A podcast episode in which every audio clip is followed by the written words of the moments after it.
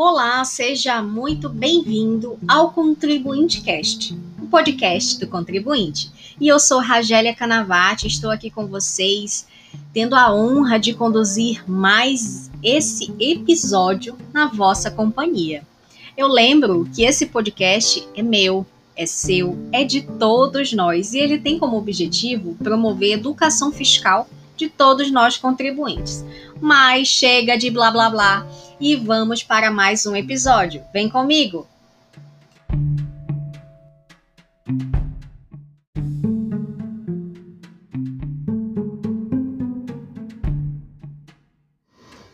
E neste 32 segundo episódio nós vamos abordar o tema Preparem-se.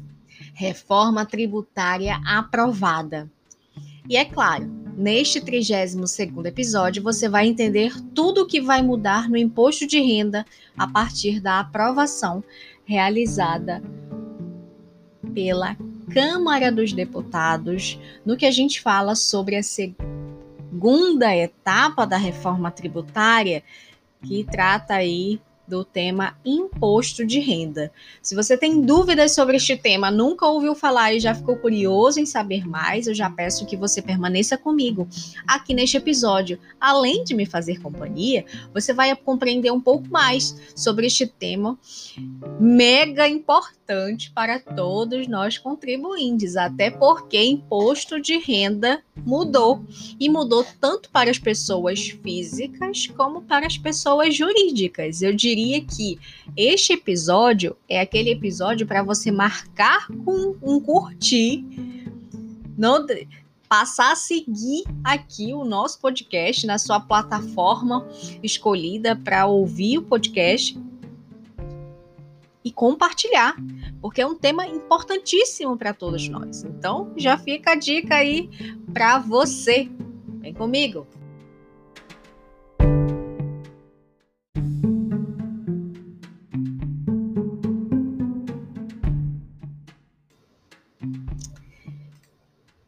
Etapa, reforma tributária, primeira etapa no que diz respeito a consumo, paralisada ainda. Mas nós temos uma segunda parte da reforma tributária e que já foi aprovada pela Câmara dos Deputados. E aí, como ficou? Entenda tudo o que vai mudar no imposto de renda agora, aqui comigo. E você vai saber os principais pontos do, do texto que foi aprovado pela Câmara dos Deputados. Por quê? Porque a Câmara aprovou na semana que se passou o texto base e os destaques da reforma do imposto de renda, com modificações relevantes em relação ao que havia apresentado o governo de Jair Bolsonaro no fim de junho eu lembro a vocês que essa é a segunda fase da reforma tributária, que está caminhando mais rápido do que a primeira, mas ela ainda precisa ser aprovada no Senado e sancionada para entrar em vigor. Lembre sempre das regras que traz ali o 146 da Constituição Federal. Por quê? Porque tudo que muda o sistema tributário nacional em relação a determinadas situações que é apresentado nas linhas A, B, C do artigo 146 requer ali a inclusão de lei complementar. E lei complementar precisa ser aprovada em um coro diferente a uma lei ordinária. Então a gente precisa ter a aprovação nas duas casas com maioria absoluta. E depois sim ir para a sanção do presidente da República para poder entrar em vigor. E eu falo tudo isso aqui para vocês porque a gente está no mês de setembro. E no mês de setembro, a gente ainda esbarra em um critério muito importante para todos nós contribuintes, que são os limites do poder de tributar, que também é trazido na nossa Constituição Federal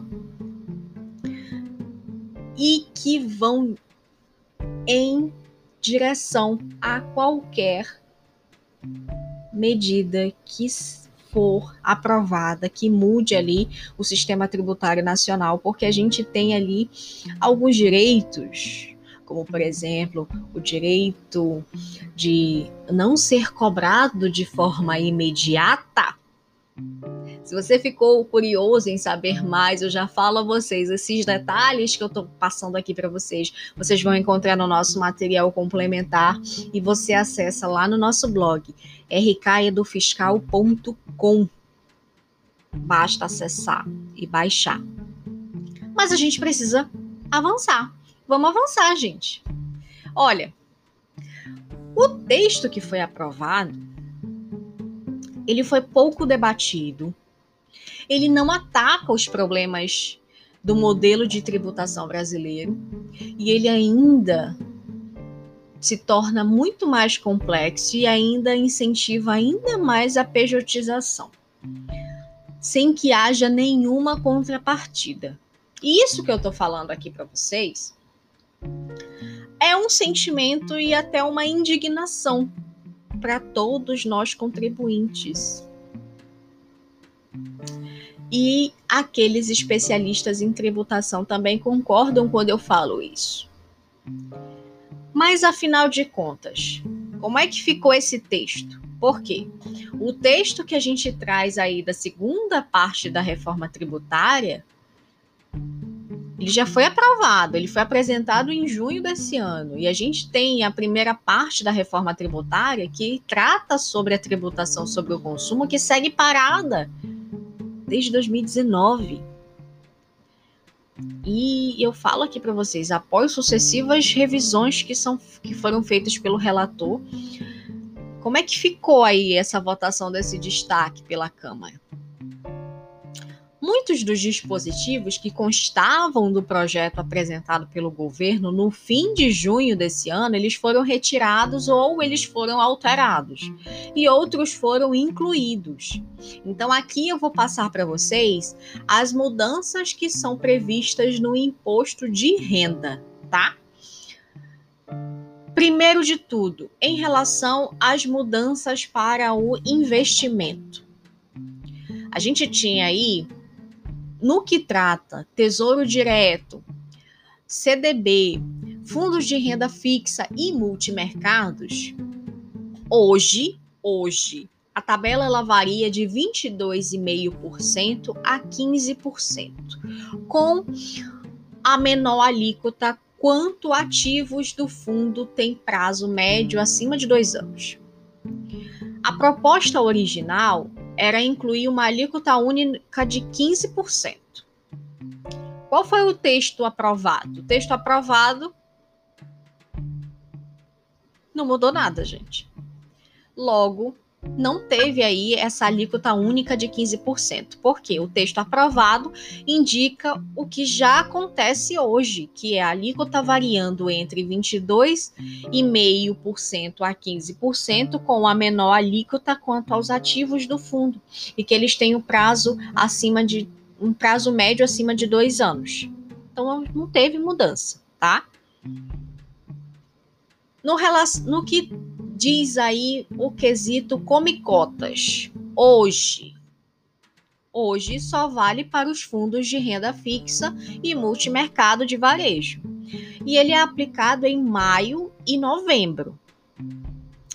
Qual foi a proposta original? A proposta original ela mencionava que passava a valer também para os fundos fechados, aqueles exclusivos de renda fixa e multimercados. Mas também ele seria aplicado apenas em novembro, tá?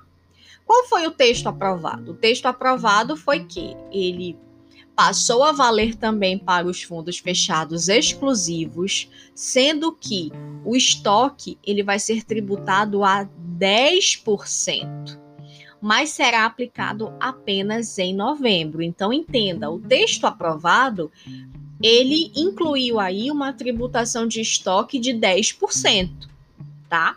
Muita calma nessa hora. Em relação aos fundos de investimento imobiliário, os chamados rendimentos, hoje é isento. Ninguém paga, tá? Qual que é a proposta original? A proposta original era ter uma alíquota de 15%. Qual foi o texto aprovado? Permanecer com a isenção. Sobre os fundos de investimento imobiliário em relação a ganho de capital. Hoje, a gente tem uma alíquota de 20%. O, a proposta original era que a alíquota estaria ali em 15%. O texto que foi aprovado tem uma alíquota de 20%, permanece nos 20%. Em relação à compra e venda de ações, hoje a gente tem uma day trend que paga 20%. Outras operações pagam 15% com isenção em venda de até 20 mil por mês. Qual que era a proposta original? A proposta original era que todos pagariam 15% com isenção de vendas de ações de até 60 mil reais por trimestre, ou seja, 20 mil reais por mês. Qual foi a, o texto aprovado? o texto aprovado foi exatamente o que estava na proposta original, em que todos pagariam, todos vão pagar 15% com a isenção de vendas de ações de até 20 mil no trimestre, ou seja, 20 mil por mês, tá? Em relação à apuração e compensação de transação em bolsa, como é que acontece hoje? Hoje a gente tem uma apuração mensal e só podem ser feitas com operações de mesma natureza e alíquota. O texto original, ele tratava que a apuração ela deveria ser trimestral e as compensações elas podem ser feitas livremente. Como é que ficou o texto após a aprovação? Permaneceu o que estava sendo proposto no projeto pelo governo federal, a proposta original, ou seja, apuração trimestral, compensações sendo feitas livremente. Em relação à distribuição de dividendos para quem tem ações ou cotas diferentes, hoje existe uma isenção qual que era a proposta? A proposta era uma alíquota de 20%, com exceção de micro e pequenas empresas de até 20 mil por mês. Como é que ficou após a aprovação? Alíquota de 15%, com exceção das empresas do Simples, sem limite, e do lucro presumido com receita de até 4,8 milhões até o lucro presumido ou contábil. Em relação à distribuição de dividendos para fundos de investimento e previdência complementar, hoje existe uma isenção. A proposta vinha é, trazia uma alíquota de 20% na fonte. Qual foi o texto aprovado? isento na fonte, mas segue a alíquota de 15% no resgate dos fundos tradicionais e regra atual para previdência. Então entenda que muitas alterações foram reveladas.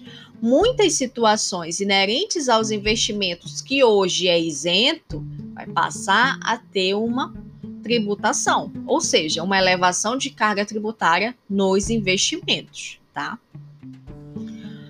Mudanças relacionadas às empresas. Rogélia, como é que ficou essa situação? No quesito tributação de lucro para as grandes empresas, hoje nós temos uma alíquota total de 34%, que é o que vale, que é o que equivale 25% de imposto de renda pessoa jurídica, mais 9% de CSLL.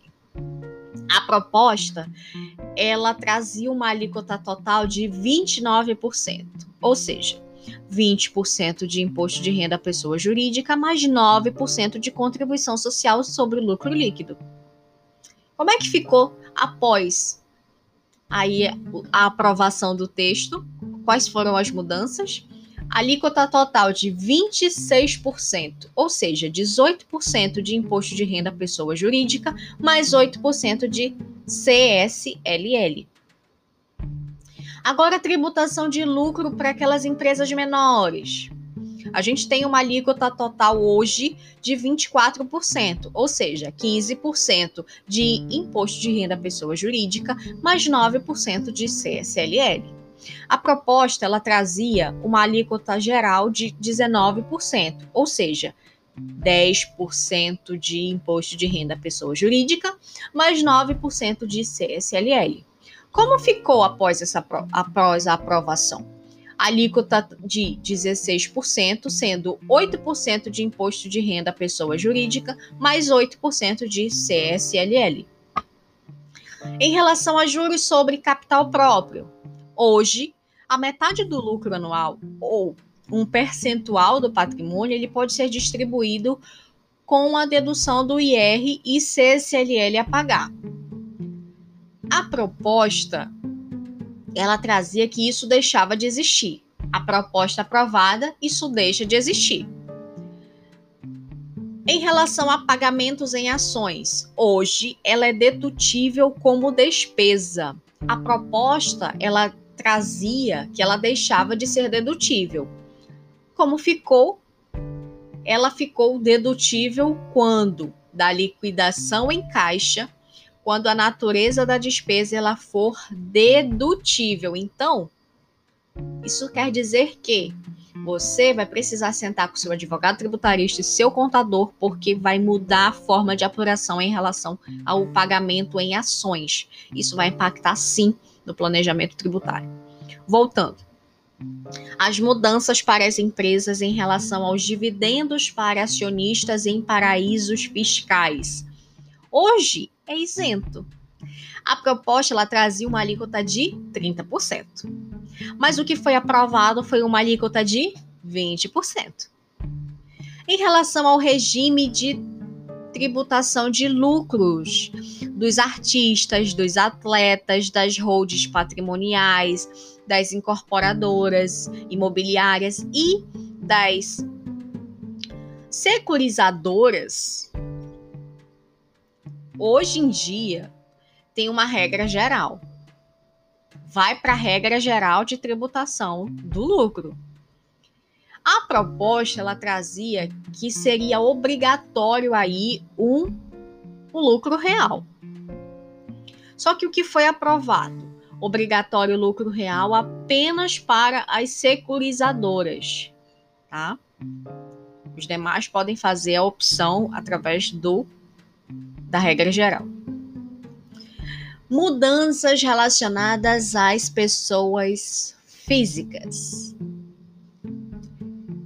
Tabela do imposto de renda pessoa física. Vamos lá. Hoje em dia a gente tem uma isenção que vai até R$ 1.903,98 por mês e uma alíquota de 27,5 que começa em R$ 4.664,68. A proposta, ela trazia ali uma isenção de até R$ 2.500 por mês e a alíquota de 27,5% ela começa em 5.000 reais 5.301 centavos. Como é que ficou após a aprovação? Permaneceu o que era trazido na proposta, ou seja, isenção de até 2,5 R$ 2.500 por mês e a alíquota de 27,5%, começando em R$ 5.301. Desconto de 20% da renda em relação à declaração simplificada. Hoje em dia, a gente tem uma limitação de 16.754, o que implica benefício, né, gente? Hoje em dia, a gente tem isso. A proposta, o que, que trazia a proposta em relação a isso? A proposta ela trazia que só quem recebe até 40 mil reais por ano podia realizar ali o desconto de 20% da renda em declaração simplificada. Como é que ficou com a aprovação? Ficou da seguinte forma: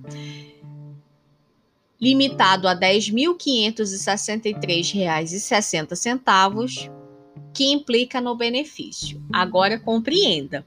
Hoje a gente tem uma limitação de 16.754 e ficou em quanto? 10.563,60. Isso mesmo que você ouviu, a gente deu aí é uma reduzida e uma reduzida considerável. Em relação ao valor de imóveis, como é que ficou? Hoje, gente, os imóveis eles são declarados a custo de aquisição, mas eles são corrigidos na apuração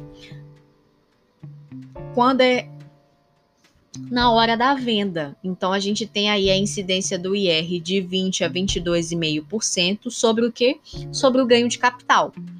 A proposta ela trazia a seguinte informação: que ele poderia ser atualizado uma única vez antes da venda entre os meses de janeiro e abril de 2022, mediante o que? Mediante o pagamento de imposto de renda de 5%.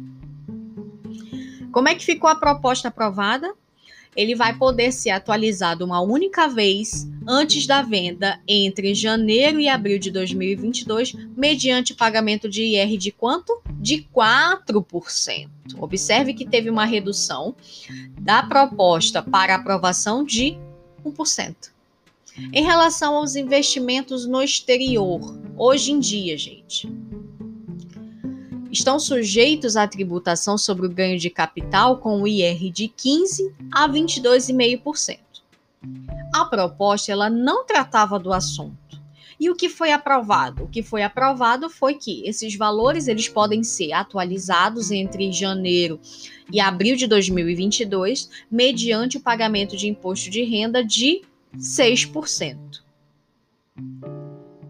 Agora, que a gente já mencionou o que é hoje, o que trazia a proposta e o que passou a valer com a aprovação lá na Câmara, eu vou te detalhar um pouquinho mais em relação a cada ponto específico. Voltando no investimento para você pegar e fixar essa informação. A proposta original, ela acabava com aquela tabela regressiva dos investimentos em produtos com fundos de renda fixa, os multimercados, que atualmente tem alíquota de 22,5% a 15%, dependendo ali do prazo. A ideia era que todos fossem tributados com uma alíquota única de 15%. Essa parte do texto, gente, ela não consta do texto aprovado na Câmara. Então, a gente tem ali a tabela regressiva, segue valendo, tá bom? Em relação aos fundos imobiliários, a proposta do governo ela previa acabar com a isenção e mudar a alíquota incidente sobre o ganho de capital de 20% para 15%. Na proposta que passou na Câmara, ficam mantidas as regras originais sem mudanças por aqui, viu? Agora, já em relação aos investimentos, fica mantida a isenção do imposto de renda sobre os produtos de renda fixa, como o LCI, o LCA, o CRI e o CRA, além do FI, como a gente já mencionou anteriormente, tá? E também o chamado FIAGRO, tá? Agora, importante que eu destaco aqui para você é que em relação ao investimento em ações, tanto o texto original quanto aprovado na Câmara, eles acabam com a alíquota maior de 20%, que incide hoje nas operações de trend. Quando a pessoa compra e vende ações no mesmo dia. Então fica valendo a alíquota única de 15% de forma geral, tanto para os ganhos com aplicações em renda variável quanto para a tradent, tá? A isenção ali que é verificada em relação àquelas vendas de ações por pessoas físicas de até 20 mil por mês, fica de certa forma mantido, mas vai ter uma limitação que vai precisar ser observada. A limitação vai ser o quê? 60 mil reais por trimestre. Ou seja, 20 mil por mês, 60 mil por trimestre. Dado que também a gente precisa verificar a questão da apuração dos lucros e perdas. Por quê? Porque eles podem ser compensados agora integralmente começará a ser trimestral, tá? A tributação dos dividendos. Quando a gente fala tributação dos dividendos, Ragélia, sobre os investimentos em ações, que talvez seja a grande novidade da reforma proposta, ela foi mantida tá? Mas a alíquota de 15% sobre o valor distribuído para os investidores individuais inferior aos 20% propostos inicialmente. Então, serão isentos apenas os dividendos de empresas do Simples Nacional e de lucro presumido que faturem até 7,8 milhões por ano o que não abarca aí as empresas de bolsa e sim empresas menores e aquelas, e aquelas pessoas físicas que trabalham como pessoa jurídica, tá? Em relação ao último caso, apenas a parcela presumida do lucro, ou seja, 32% no caso de serviços, tá? Poderá ser distribuída sem a tributação aos sócios, a não ser que a empresa, gente, tenha uma contabilidade completa, demonstre que o lucro foi efetivamente maior, viu? Então, atenção a esse ponto. Uma outra situação que eu preciso destacar aqui para vocês que é em relação às ações e abrindo espaço para planejamento tributário, porque o investidor pessoa jurídica que for controlador de outra empresa ou detiver a menos 10% da investida, vai precisar avaliá-la no seu balanço pelo método de equivalência patrimonial. E os meus amigos contadores que estão ouvindo sabem muito bem como isso acontece. Por quê? Porque não vai pagar imposto de renda sobre o dividendo recebido, mas apenas quando a empresa de cima distribuir os recursos aos seus acionistas pessoa física. Então, existe sim uma mudança na apuração e precisa sim é, uma análise mais aprofundada. Então, já fica o alerta aos meus amigos contadores para se atualizarem em relação a questões de apuração com essa mudança. Uma outra situação que eu preciso destacar aqui para vocês é sobre a possibilidade de distribuição de lucro. Na forma de quê? Na forma de juros sobre o capital próprio, que hoje reduz a tributação da pessoa jurídica. Muito utilizado, gente, em planejamentos tributários, tá? Por quê? Porque reduz a tributação da PJ, né? Embora o imposto de renda na fonte de 15% para quem recebe, ela fica proibida com a reforma, tá? Sobre os dividendos que forem pagos ali a fundos de investimento, não vai ter tributação na fonte, mas segue existindo a tributação de 15% na hora do resgate, de forma que o peso final para o cotista ele vai ser igual ao da aplicação direta. Atualmente, o investidor direto ele possui essa vantagem fiscal. Então já fica o alerta aí. Em relação ao chamado Come Cotas, hoje ele é semestral. Ele vai passar a ser o quê? Passar a ser anual incidindo apenas em novembro e passará a valer também para os fundos fechados, utilizado ali pelas pessoas mais ricas para adiar o recolhimento de tributos. A tributação do estoque de ganho de capital desses fundos ele vai ser de 10% e ela vai poder ser parcelada, vez que a alíquota de 15% estava prevista ali no texto original. Já os planos de previdência, sendo eles abertos ou fechados, eles seguem isentos no recebimento dos dividendos. Agora, eles vão manter os sistemas de tabela progressiva e regressiva da tributação apenas aonde? No resgate, conforme a opção do participante.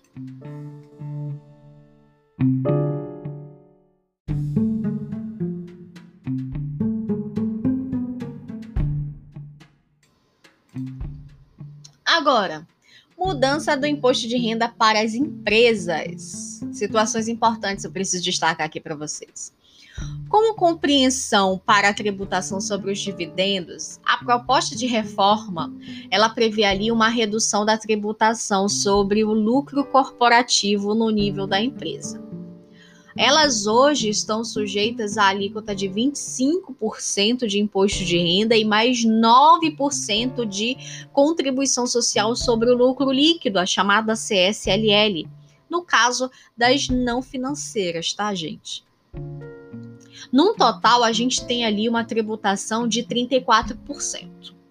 A ideia inicial do governo era reduzir o peso para 29%, mas na versão aprovada na Câmara, essa mordida caiu para 26%, sendo 18% de imposto de renda e 8% de CSLL. Vale notar que a queda de um ponto na CSLL está condicionada à aprovação do fim de isenções específicas de PIS e COFINS para alguns segmentos. Então, muita atenção nesse caso, tá, gente? As empresas, elas se queixam porque na prática, quando se considera essa nova alíquota de 26%, mais os 15% que incidem sobre o dividendo, a carga total sobre o lucro acaba chegando a 37,1% no cenário de distribuição de 100% de lucro. Sendo que antes a alíquota teórica era de 34%, né? Então, elevou consideravelmente.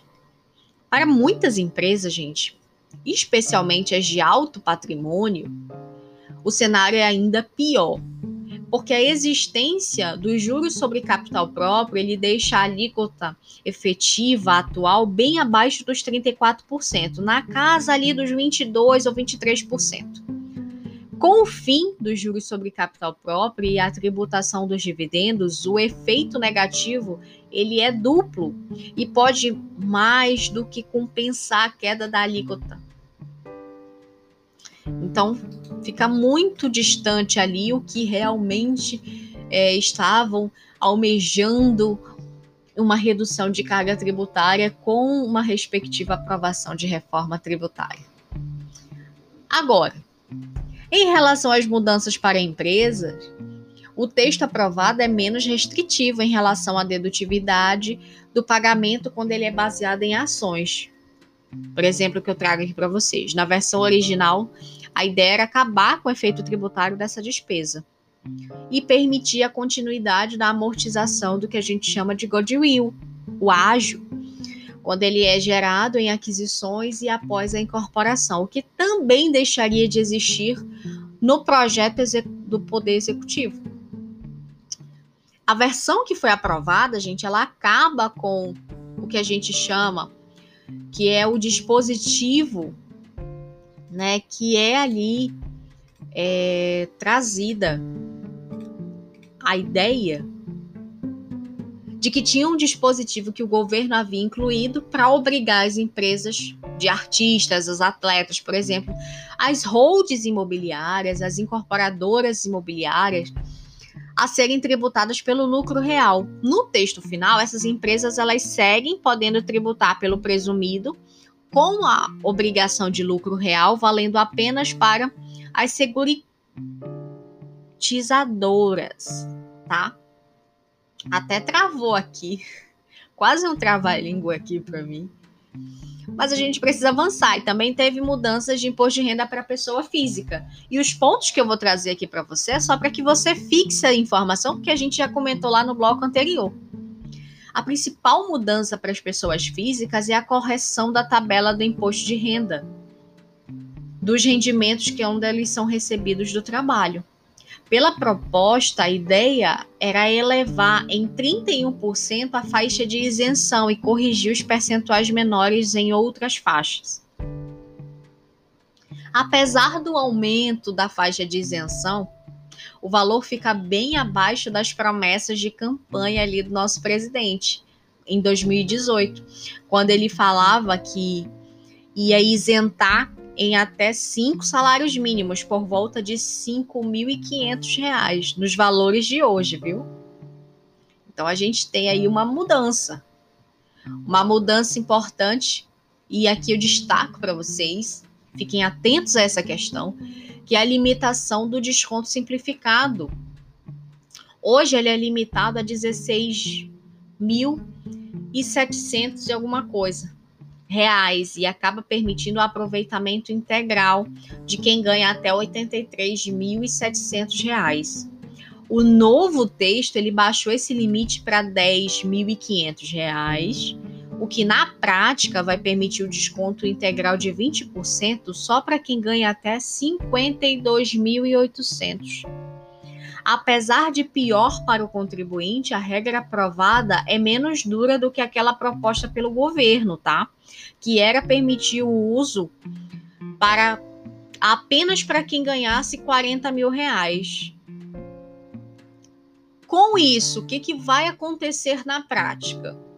Muitas pessoas vão, faz, vão ser obrigadas a declarar realizar o que a gente chama de declaração completa. E aqui muita atenção. Porque se você não tiver atenção, se você não guardar as situações que são propostas ali em relação às suas deduções, os documentos durante os cinco anos, você vai cair na malha fina e você vai ser penalizado com uma multa se você não conseguir comprovar todas aquelas deduções. Muita atenção aí, porque vai mudar aí a forma de realizar a declaração de imposto de renda pessoa física. O texto final ele ainda traz dois agrados para as pessoas físicas. Será que é agrado? Especialmente para os mais abastados. Primeiro, é a possibilidade de corrigir o valor dos imóveis na declaração do imposto de renda, pagando 4% sobre o ganho de capital entre janeiro e abril de 2022, em vez de seguir a tabela tradicional, tá? Que pode ir de 15 a 22,5% a depender do valor. Então, cada indivíduo, gente, ele terá que fazer a conta para saber se vale a pena. E aqui, papel do tributarista. Por quê? Porque você vai precisar conversar com seu advogado tributarista para realizar o que a gente chama de planejamento tributário estratégico para verificar as vantagens. Tá? Dado que existem casos de isenção para único imóvel e venda como recompensa em até seis meses. Isso não mudou. E também a regra atual, ela permite sim a correção do valor do imóvel por alguns indicadores na hora da venda. Agora, uma outra situação. Segundo o agrado que eu trago aqui para vocês, é semelhante mas ele se refere a bens que estejam com o valor desatualizado no exterior. A alíquota nesse caso é de 6%. Então, para o governo, esses incentivos para o pagamento antecipado, eles funcionam para deixar é, a atual administração uma receita que seria recolhido a longo prazo. Agora que você mencionou e já ficou atento a todas as formas, né? Eu diria, a todas as situações que foram aprovadas, como vai passar a ser adotado, se aprovado no Senado. Havendo dúvidas, não deixe de interagir conosco nas nossas redes sociais, os nossos contatos estão na descrição deste episódio. E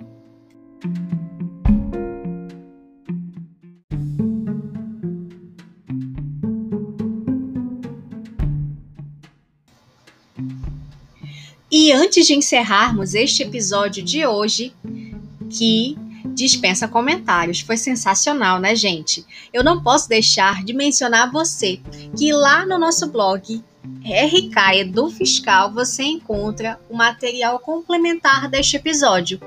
E é claro, gente, persistindo dúvidas, já fica a nossa dica para que você sempre consulte o seu advogado tributarista. É claro que também, querendo interagir conosco, visite-nos lá nas nossas redes sociais, Instagram, Facebook, LinkedIn, sempre buscando pelo nosso arroba, arroba RKEduFiscal. Então é isso. Eu agradeço pela excelente companhia pela qual você me proporcionou no episódio de hoje e já faço votos, viu? De te encontrar nos próximos episódios. Tchau!